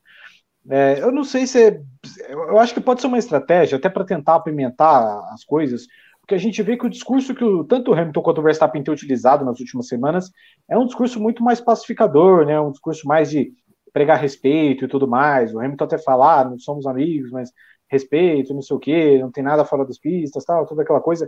Tipo, os dois estão pregando bastante respeito um pelo outro nas últimas semanas, então acho que é uma tentativa, sim, do Toto Wolff de, é, quem sabe, tentar é, pôr mais fogo nas coisas, ainda mais agora no momento onde a Red Bull volta a tomar a frente das coisas e, e começa a abrir uma distância. Então, acho que essa seria mais ou menos a postura que eu, que eu vejo do, do Wolf, acho que de tentar apimentar as coisas, né?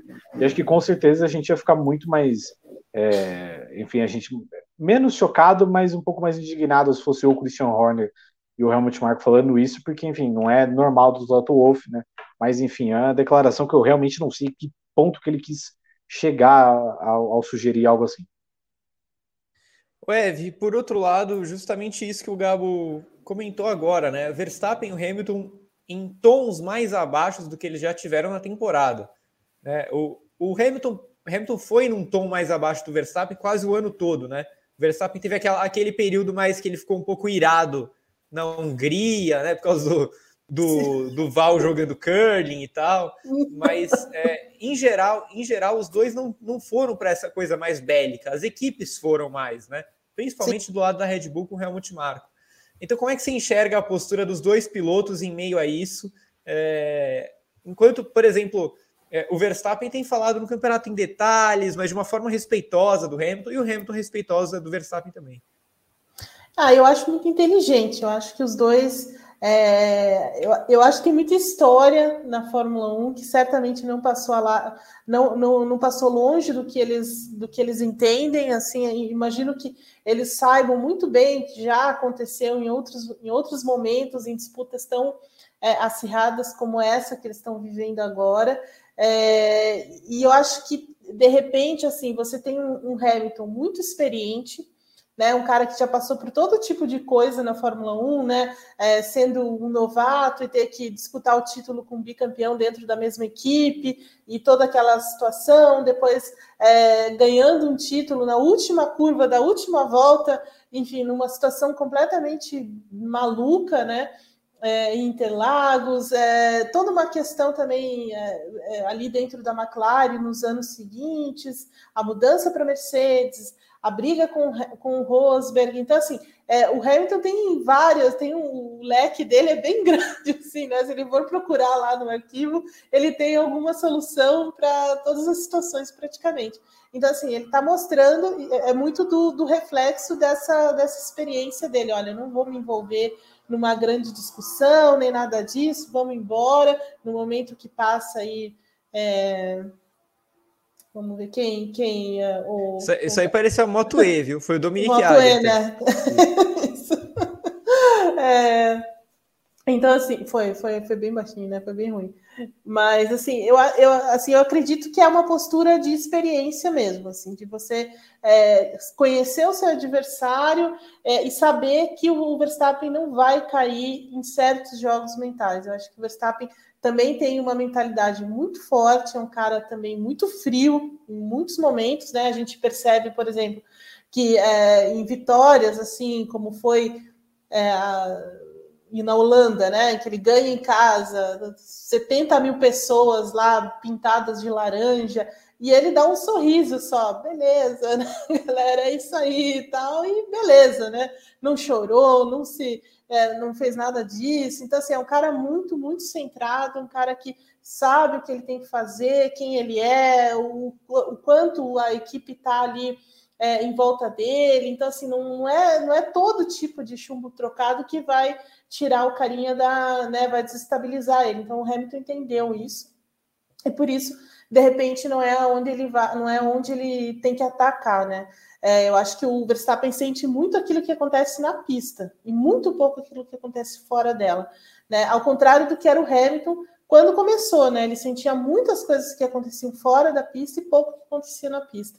Então, assim, acho que é, é, é uma postura inteligente dos dois, porque se conhecem muito bem, porque tem pontos fortes muito semelhantes, né? Essa questão da cabeça, de, né, de uma mentalidade forte e tudo mais. Então, assim, melhor deixar a coisa bem fria entre os dois e, de, e deixar rolar para as equipes, né? Porque eles já estão fazendo esse trabalho mesmo de blindar e de trocar o, a, né, a guerra entre eles. E é isso, então assim, acho que é, é, é, uma, é uma postura inteligente dos dois, no fim das contas, assim, que está é, e que está rendendo frutos, né? Porque você vê que pouquíssimos erros dos dois lados, a gente tem uma carga, digamos assim, de erros maior do lado do Hamilton, principalmente no início da temporada, né? Aquela coisa na Imola, é, coisas em classificação, problemas em classificação e tudo mais. O botão mágico em Baku. Botão mágico em Baku, exatamente. Coisas que não aconteceram com o Verstappen. Né? O Verstappen vem numa temporada muito mais regular nesse sentido, então ele erra muito menos. É, mas é, tem aquele grande, aquela, aquela, aquele grande episódio em Monza que denota um pouco disso que eu falei agora há pouco, que o Verstappen sente muito aquilo que acontece na pista. Então, no momento que ele viu o Hamilton saindo na frente, ele não teve dúvidas, né? Preciso passar, preciso é, tomar uma preciso tomar uma atitude aqui. Então, assim, é, é mais nesse sentido. Então, talvez o Hamilton tenha que é, é instigar o menino mais dentro da pista do que fora, é, para tentar causar algum desequilíbrio, algum destabilizar de alguma maneira, né? Eu tô vendo que o chat ficou bem movimentado quando a gente começou a falar desse assunto do Toto. Um monte de gente já discutindo qual, qual foi a maior presepada de fim de campeonato, se um foi mais Adoro. culpado do que o outro. Renato Ribeiro já quer que os dois se batam na última corrida. Enfim. Mas eu... eu... acho que um acidente pode acontecer sim, um terceiro sim. acidente. Assim, sim. pode, é muito, assim, é, é muito possível. É, embora os dois tenham essa, isso muito em mente de evitar a qualquer custo, mas que pode acontecer é muito alto a possibilidade. Mas não como o Toto Wolff falou aí, acho que não como ah, vou jogar o carro de qualquer jeito, vou fazer uma coisa meio absurda assim, isso acho que não, não vai acontecer por causa dessa mentalidade dos dois. Mas queríamos, né? Um, um, acabar em um ah, acidente ah, assim seria incrível uma confusão sempre vai bem, né? Uma confusão, um caos. Óbvio, eu não quero acidente proposital. Isso eu acharia bem fora do. Ah, bem sim, fora do, do, do, padrão esportivo e do, do ótimo nível da temporada. Mais um acidente, acidente na acepção da palavra, né? Sem querer, uhum. aí é divertido. Aí gera, gera coisas interessantes.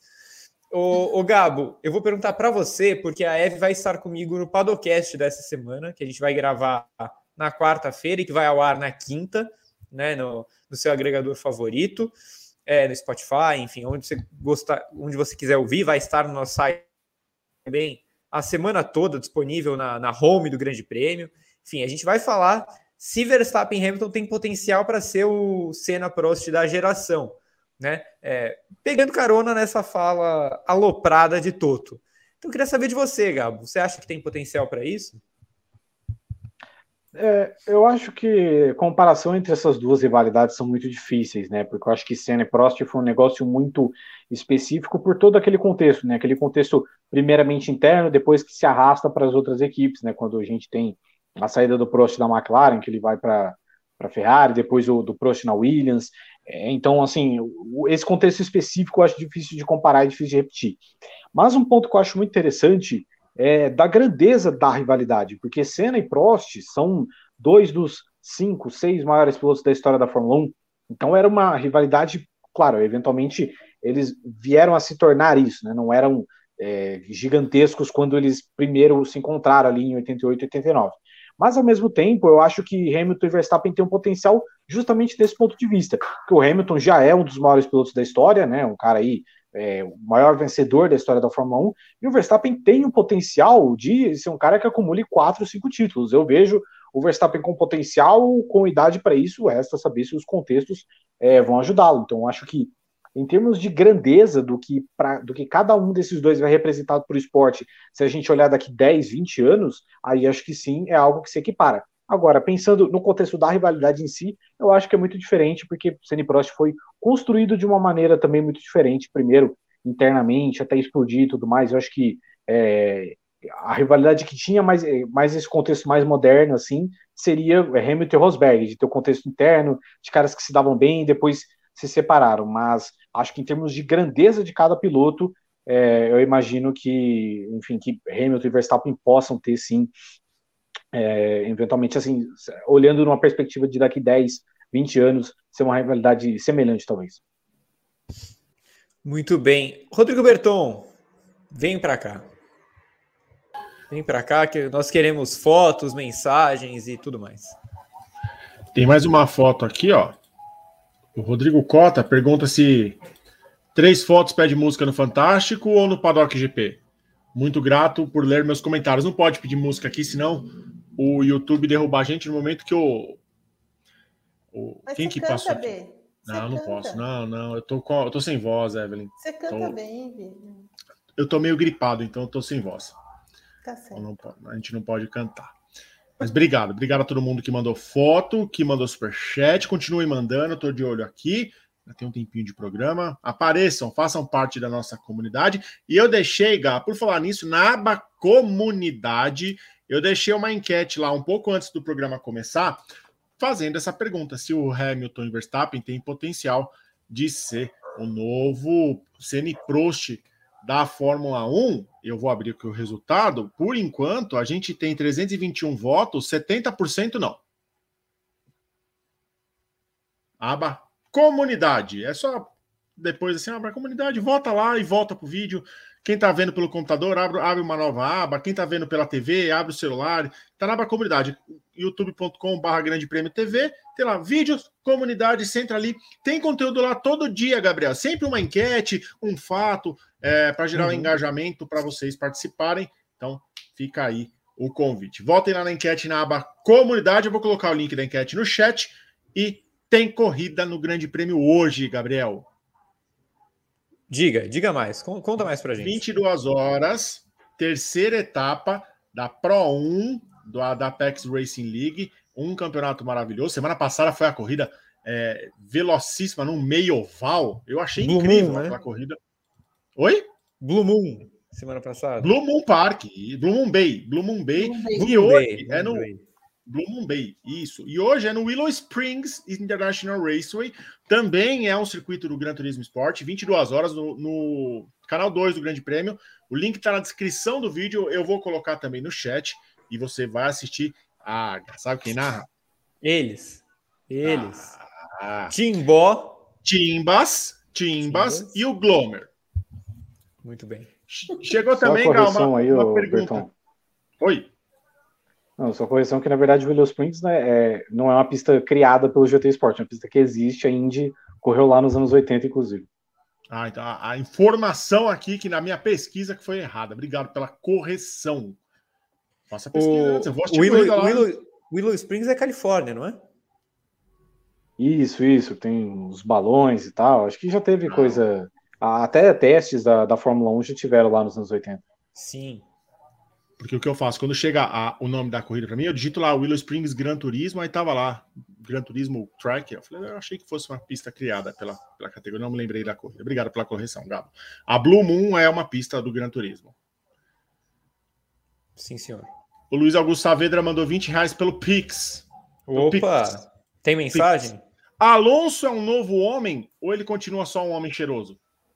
E aí, Eve? É, continua um homem muito cheiroso, muito cheiroso mesmo. até o nosso Rodrigo Bertão pode falar mais sobre isso. não sei do mas... que está falando.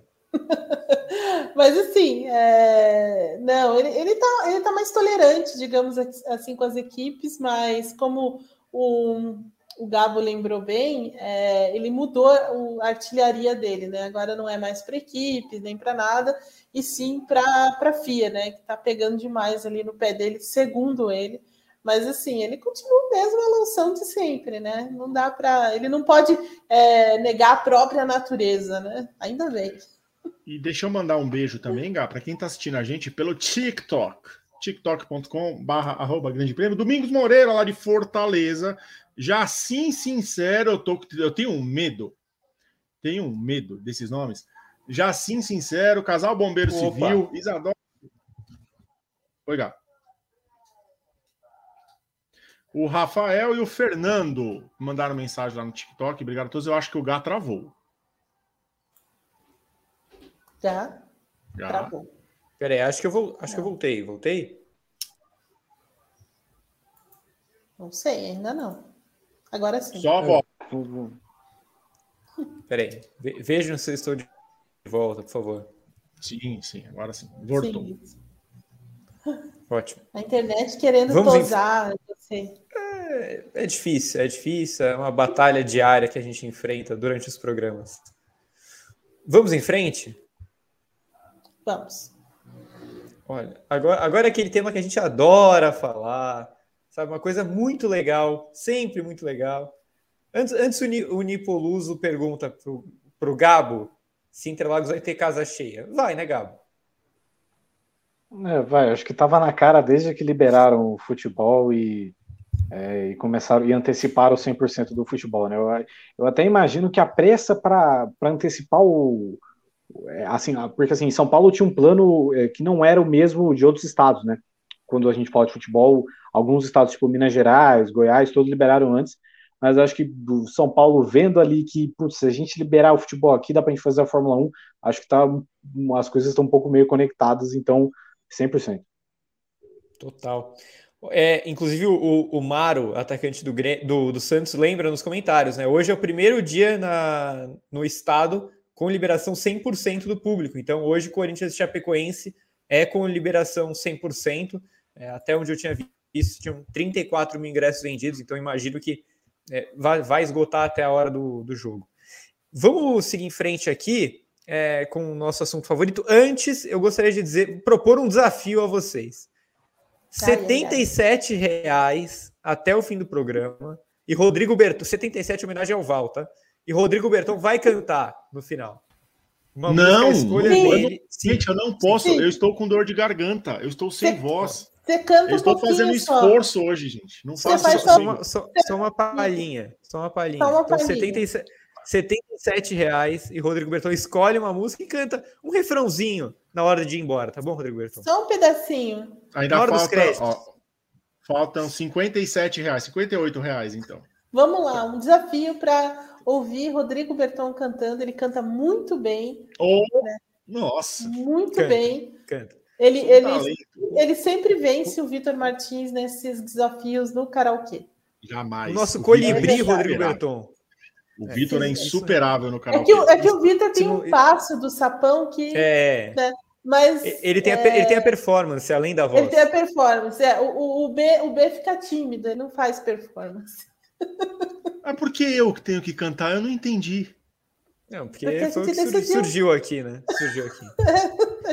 um, um refrãozinho, um refrãozinho. 58 Eu não tô ouvindo vocês, a minha internet tá ruim. Uhum. Até semana Sei. que vem. Tá, até daqui a pouco, Rodrigo Berton. Faltam 58 reais, então, para Rodrigo Berton soltar a voz na, no programa desta semana. Vamos, vamos ao roteiro. De, é, vamos falar de corridas sprint, tá, gente? Eu sei que vocês adoram corrida sprint, então vamos falar delas. Diretor esportivo da Fórmula 1, Ross Brown, falou sobre o desejo de promotores em receber as corridas sprint. O teste final de 2021 acontecerá no GP de São Paulo. Acho Abre aspas para o Brown. Todo promotor quer ter uma corrida típica. Peraí. Estou travado ainda? Sim, sim. Houve um pequeno falecimento aí. Fica pedindo para eu cantar, tá vendo? É... Olha. Não, na verdade, isso é um sinal, B, para você tomar conta do negócio e cantar.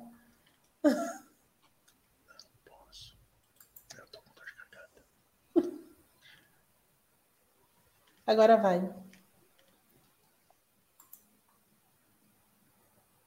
É, agora vai, agora travou de novo. Ó. Não, travou. Gá. Você tá aí? É, o Gá acabou. Peraí. Agora vai, hein, Gá. Agora Acho foi? Temos? Vai. Não, agora vai, agora vai. Agora vai. Te... Temos. Tá? Temos. Temos. Temos. Temos. Temos, temos, temos. Olha, brincadeira. Repete as aspas. Troquei a conexão aqui de... É, troquei a conexão aqui de novo. Isso, isso você sabe que é, são fãs da Sprint Race fazendo isso com a gente, né? Mas, mas, vamos, vamos lá. Aspas para o Ross Brown. Todo promotor quer ter uma corrida sprint. Em princípio, concordamos com as equipes que vamos estipular um novo formato para seis eventos no próximo ano, disse ao portal The Race. É, com o interesse de promotores e o engajamento que o evento gera, Evelyn Guimarães, é possível imaginar uma introdução geral da sprint no futuro? Vale a pena correr o risco de um campeonato terminando no sábado? pois é, é o que o Ross Brown e todo mundo na Fórmula 1 quer, né? Eles desejam que é, o, o, Ross Brown, na verdade, é, sustenta essa, esse sonho de corridas de classificação, porque, segundo ele, todos os promotores de todos os GPs do do calendário querem a sprint race, é, ou a corrida de classificação aí, é, que, ela, que, que seja introduzida em, todos, em todas as pistas. É, e é um sonho que a Fórmula 1 tem, e não é de hoje, de mudar, enfim, a classificação, de trazer mais, é, de mudar um pouco o, o, formato do final de semana. Então, ele argumenta aí dizendo que é, é impossível a, o, o, promotor não, não querer, porque você vai ter ação na sexta-feira, que era o que eles querem, né? Dar alguma importância para sexta-feira. Então, na sexta-feira você tem a classificação. Na, no sábado, aí você tem uma corrida, embora a Fórmula 1 não queira dizer, não queira usar esse termo, né, corrida no, no, no, no sábado, mas efetivamente é uma corrida e, e aí o GP no domingo. Então, assim, esse é a base do, dos argumentos do Ross Brown e é uma coisa que parece que está ganhando um corpo muito grande, está se solidificando ali na Fórmula 1 para, enfim, é, ser usada em todos os, em todos os eventos é, no futuro.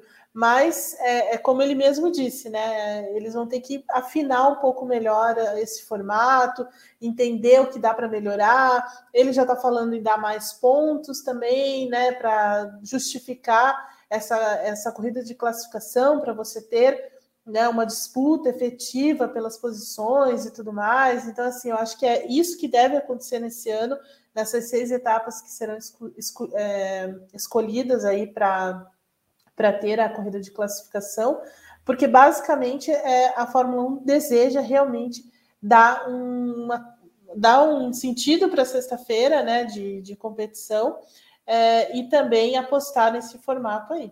Então não, não vou ficar surpresa se a gente se, se vê a Fórmula 1 adotando esse, esse formato no futuro, embora as equipes mesmo não se, as equipes né, não sejam tão favoráveis e nem a pesquisa que a gente falou aí na, na, na semana passada, é, também não empolgou demais os fãs, né?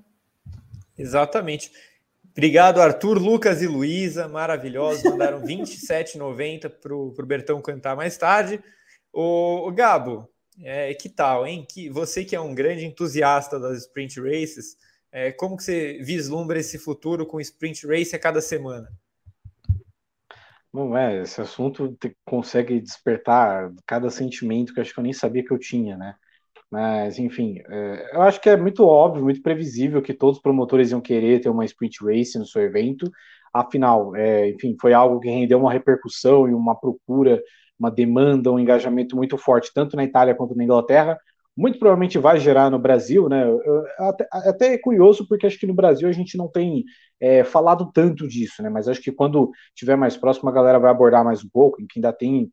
É, o burburinho é muito maior sobre ter o GP de São Paulo em si, porque por algum momento a gente achou que a Fórmula 1 realmente ia sair do Brasil. Então acho que só a expectativa do evento em si já está sendo muito alta.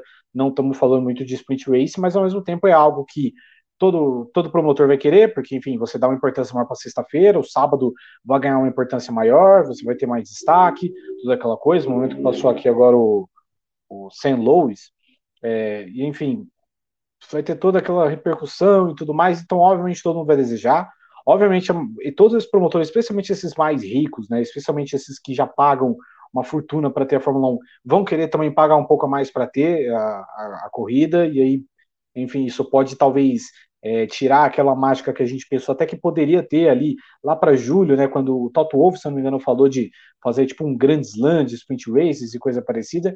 E, enfim, e aí é aquilo, né? Se você não mata o, o, mal pela raiz, a ideia vai se maturando e aí vai começar com isso, né? Vai, vai antes seis corridas, daqui a pouco o campeonato inteiro, aí daqui a pouco ponto para o top 10 inteiro. Aí daqui a pouco vai ter tipo o Sprint Champion, né? Que o Ross Brown também falou de um campeão das corridas sprint, que tipo é uma cópia fajuta e mal feita do campeão dos ovais da Indy, que não é nem um negócio que a gente leva mais a sério, porque quase não tem oval na Indy, então ninguém liga para quem vai ser o campeão do, do, oval da Indy ou não. Então, enfim, é, é a tendência do futuro, né? Eu imagino que até 2030 isso vire realidade, mas enfim. É, enfim, o, o é, o Gabo falou: ah, não, daqui a pouco eles podem dar ponto para o top 10 inteiro. Não me parece tão surreal imaginar isso, hein? Pelo que a gente tem ouvido aí. Olha, depois do, do, do prêmio do o campeão das, da Sprint Race, eu acredito em tudo, viu? Eu até acredito num, numa pontuação para o top 10, porque o que estava acontecendo, né? E isso deixou muito claro naquele formato do GP da, da, da Itália. É, o Bottas largando na frente, liderando de ponta a ponta, sem nenhum ataque, porque o Verstappen não foi atrás dele, porque ele estava punido e ia largar lá atrás. Então, assim, tanto faz, né? No fundo. É, os outros mais para trás também não, não, não se empolgaram tanto, porque é, não tinha ponto, não tinha nada assim muito diferente daquilo que ia, do que ia acontecer na, na corrida. Então, assim, não valia a pena você detonar o seu equipamento, como que aconteceu com o nosso amigo Gasly, né? Que saiu ali, estava é, muito bem no final de semana, acabou saindo já no início da corrida e, e perdeu um final de semana muito bom. Então, assim, é, eles, eles precisam realmente trazer alguma coisa, é, dar alguma, alguma importância para essa corrida mesmo, além da, da, da, posição de, de classificação. Então, de repente, mudar a questão das punições, mudar é, essa, essa pontuação, alguma coisa tem que acontecer, ou senão a, as coisas vão, vão, vão ser mornas assim mesmo. Ninguém vai querer é, se arriscar demais para uma coisa que não vale a pena, né? Então, é, é eu acho que é nisso que eles estão pensando nesse momento, como é, formatar direitinho esse, é, essa corrida de classificação, dar importância para ela, uma importância real para ela, né? É, é, claro que para o final de semana, para o promotor, é como o, o Gabo falou, é excelente, né? Porque você vai entregar é, é espetáculo nos três dias. Você vai ter uma classificação você, e você vai ter duas corridas. Ótimo, né? Mas pro, pro, do ponto de vista esportivo, não dá. Realmente é, é, é, por isso que a gente, assim, ela não fez a menor diferença, né? E as, os pilotos também falaram sobre isso e, e, também falaram sobre essa questão de você dar um peso para ela mesmo, um peso real, que não tem por enquanto, né? Por isso, não, não, não ficaríamos surpresos se é, tiver o rei dos, das, da, da, classificação, das corridas de classificação e pontuação para o top 10. Meu Deus do céu. Um absurdo tô... completo. Eu tô, eu, tô, eu tô, ficando desesperançoso. Eu tô, eu tô começando a sentir os sentimentos que Gabo Carvalho disse que ele não imaginava que pudesse sentir minutos atrás. É, Olha, eu, eu, até me perdi aqui. Ah, lembrei. Eu vi nos comentários que o pessoal estava em dúvida sobre os horários do GP de São Paulo. É, a, sim, a Sprint Race vai acontecer às quatro e meia da tarde do sábado. Horário bom, horário para sair tranquilo do autódromo. É. no sábado à tarde. Gostoso, emenda, emenda. Vai pro rolê é, depois. É, dividindo ali com a Série B, né? Enfim. Exato. E a, e a, a classificação é que vai acontecer na sexta-feira, às quatro horas da tarde. Ou seja, Também as pessoas vão sair do autódromo no horário de pico num dia de semana. Sim. Excelente. Só lembrando os horários, sexta-feira, primeiro treino livre, meio-dia e meia, vai até uma e meia. Classificação na sexta, começa às quatro horas, vai até às cinco, se não tiver Se não tiver nada. Chuva e tal. Aquela coisa. Sábado, meio-dia, o segundo treino livre, corrida de classificação às quatro e meia até às cinco e a corrida no domingo às duas da tarde, num horário mais normal, né, Gá? Bicho, eu tô, eu tô imaginando aqui é, essa sexta-feira, ainda que corra tudo bem e que a classificação acabe às 5 horas e que as pessoas consigam sair do autódromo as primeiras, às 5 e meia, é, elas vão pegar, não são horário de pico na semana, que, assim, é uma sexta-feira. Ih, rapaz. É, enfim, o horário de. Até em homenagem ao que vai ser o horário de pico da, da pós sprint race, ele travou, ficou parado. Vai ficar algumas horinhas Ele ficou aí, parado talvez. que nem o trânsito e o trem da galera que vai pegar Isso, ali o é. sentido. Vai pegar o trem naquela estação é, Interlagos, ali, autódromo Interlagos. Ah, trenzão mesmo, a CPTM, que vai até Pinheiros. Ali já é terrível numa semana normal, com a galera Ô, saindo do autódromo na sexta-feira. Ô, B, ali é Lilás ou é Esmeralda? O trem é Lilás, Esmeralda. né? O trem é Esmeralda. Esmeralda. Aí em Santo Amaro ele vira Lilás, né? É, Ah, que é aqui, é aqui- é aqui de casa. Que Mas assim, é, eu, eu acho que não, não lembraram disso. É véspera de feriado e aqui perto do autódromo, aqui perto porque o autódromo não é muito longe da minha casa. Aqui atrás, é, o fluxo é muito grande para Anchieta e para imigrantes. Para ir para a praia, para Santos, para o Guarujá. Olha, esse, essa saída do autódromo sexta-feira vai ser fortíssimas emoções. Espero que o pessoal esteja pronto para enfrentar um trânsito gigantesco. E lembrando também que vai ter programação especial do Grande Prêmio nos canais do, do YouTube durante a semana do GP de São Paulo. Cobertura, na verdade, que já começa na quinta-feira do GP do México, né? A gente vai emendar até a segunda-feira após o GP do Brasil, então fiquem ligados. Os horários também, os horários do GP do México são parecidos, iguais aos do horário do GP dos Estados Unidos. Então, é, vamos relembrar aqui, ó. Na quinta-feira tem o briefing, o, o, o GP às 10, às 19 horas que vai, né, 19 horas, né, que a gente vai fazer na, na quinta. Olha, B, po- possivelmente, 19 horas. Na sexta-feira, os horários confirmados. Sexta-feira, a gente entra com o briefing ao vivo às 19 para falar tudo sobre os treinos livres lá na Cidade do México. No sábado, a gente entra às 18 para falar sobre a classificação, a definição do grid, é, aquele detalhe todo de sábado, os embalos de sábado à noite no Grande Prêmio.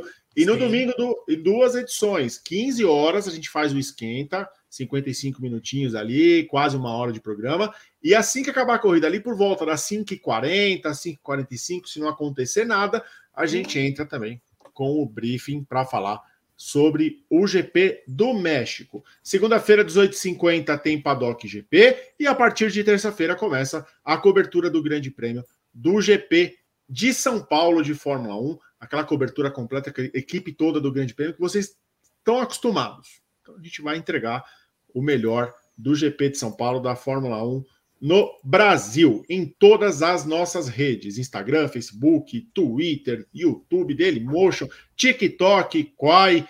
Fiquem ligados nas plataformas, fiquem ligados no TikTok. Então a gente vai é, ter bastante conteúdo nessas plataformas. Gabriel. Muito bem, Bertão. Olha, eu, eu queria saber se vocês, Evelyn Guimarães e Gabo Carvalho, querem falar de mais alguma coisa ou se podemos ir para os nossos palpites. Palpites. Gostamos Palpites. de palpitar. É isso, então. É isso, então. Rodrigo Bertão, fica aqui já. Que Vou pegar agora, aqui minha, meu scout dos palpites. por favor, por favor, é hora de, de- da decisão. Antes eu vou ler o que Gabriel Carvalho escreveu aqui. Fim de semana no México apresenta baixa chance de chuva. Sexta-feira, máxima é de 23 graus, 6% de chance. Sábado, 23 com 4%, domingo, 22 com 6%. Então, chance bem pequena mesmo de chover. Gabriel Carvalho, qual é o seu pódio para o GP do México? Bom, meu pódio é, vai ser Pérez com ordem de equipe, Verstappen em segundo, Bottas em terceiro, porque o Hamilton vai abandonar. Aí a Red Bull vai ter a, a piedade, a empatia, né, de ver que o campeonato já acabou e vai dar a vitória para o Pérez. Olha que bonitinho. Achei E fofo. você, e você Eve? Olha, é, não. Desculpa, eu, eu, sei que o, o Gabo é um, é um, coração grande, bondoso e tudo mais, mas eu acho que não vai ser assim, não. É, Hamilton, Verstappen e Bottas. Rodrigo Berton. Verstappen e Bottas. Eu vou de Hamilton e Verstappen também, mas eu acho que o Norris chega na terceira posição. Rapaz, quem que ganha a corrida do Gabo é o Pérez? O Pérez, Isso. na ordem de equipe. Na, naquele assim, eu já sabia, o, o locutor, o, o é. Galvão. Galvão. Galvão. É, ninguém apostou no Verstappen, é isso? Então não, não, não, me sobram, é, não me sobram alternativas a não ser apostar em Max Emilian, é, Luiz e Sérgio. É que assim, eu tô, eu tô torcendo pro, pro campeonato esticar, entendeu? Tá certo, tá certo. É isso. Para chegar aqui no Brasil quase empatado. Isso. Eu tô torcendo é. pro caos. É. É, o eu ideal para o campeonato seria isso mesmo, né? O, ide o ideal para o campeonato seria, eu acho que uma vitória de cada em México e Brasil, ou e depois... duas do Hamilton. Se Verstappen ganhar as duas. Aí acabou. Aí acabou-se, porque até um abandono talvez permita que ele seja campeão na, em Abu Dhabi. Então, é, essas duas próximas corridas vão ser decisivas para o Hamilton e para a Mercedes caso elas queiram ser campeãs em 2021. Rafael da Silva Coelho diz que Verstappen, Hamilton e Sainz. O Rafael da Silva Coelho, cadê o seu superchat de 20 reais? Não, ele esqueceu. É. Não é. tem. Como assim esqueceu? Não, esqueceu, não caiu. Eu, eu, eu desabilitei o superchat. É, Aislan Pacheco, Verstappen, Sérgio Pérez e Carlos Sainz. Nipo Luso, Verstappen, Pérez e Gasly. Olha Felipe More, Hamilton, Bottas e Verstappen. Aí fica interessante para o campeonato da Mercedes também, né? Será que o Val, o Val. Ah, gente, tá vendo?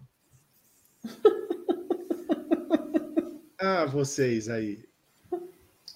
Certa feita, na, estação, na estação Butantã, um amigo meu e eu estávamos em busca de uma garrafa d'água. Quando nos surgiu um questionamento que repassa a vocês. Qual a diferença entre o abacate, o céu da boca e o Kendrick Lamar? Gabo, você que é fã de Kendrick Lamar, você responde. É. Oh, eu acho que a diferença é que o abacate é uma fruta, o Kendrick Lamar é um, um cantor, e o céu da boca é uma parte ali do seu. quase uma parte do seu aparelho digestivo, né? É uma parte do corpo. Acho que essa que é, que é a diferença entre os três. Boa resposta. Eu concordo, Boa. eu concordo. Eu, eu é não faço técnica. ideia de quem é Kendrick Lamar. Então, assim. Não, aí tem que saber. Tem que saber. Não, não faço ideia. Não. Kendrickeiras está bastante em alta já faz alguns anos. Tem, tem, que, tem que saber. Chegamos ao final do programa? Chegamos e faltam 10 reais e você não vai conseguir ah, cantar. Não vou cantar. Poxa triste. R$ 67,60. Ficou faltando R$ 9,40 para eu poder cantar. Não vou cantar. Fica para a semana que vem. Eu vou estar tá recuperado. Aí, Gá, na semana que vem a gente lança esse desafio no, no primeiro bloco já. Já de cara. Eu vou faltar semana que vem. Não, não vai, não. Não vai dar o um migué como certas pessoas. O meu pai vai para Londrina e, e, e, eu vou junto. Então, não, não vai, não vai miguelar que nem certas pessoas aí. Olha só. Não, já acabou o tempo, Rafael. Não, acabou o tempo. Não, não acabou, não. Acabou. Acabou. Não. não acabou. Acabou, não. Não acabou. Rodrigo Berton, por favor, escolha. Uma... Eu não vou cantar, sabe por quê? Eu não vou cantar. Olha no, no dashboard do YouTube quanto tá. Eu não consigo Deixa. ver. 76 Nossa. e 91. Faltou. Não! Não, mas Opa! Opa! É, agora deu. Eu canto canta, no encerramento, eu canto. Eu canta, canto, canta. Canta Kendrick Lamar.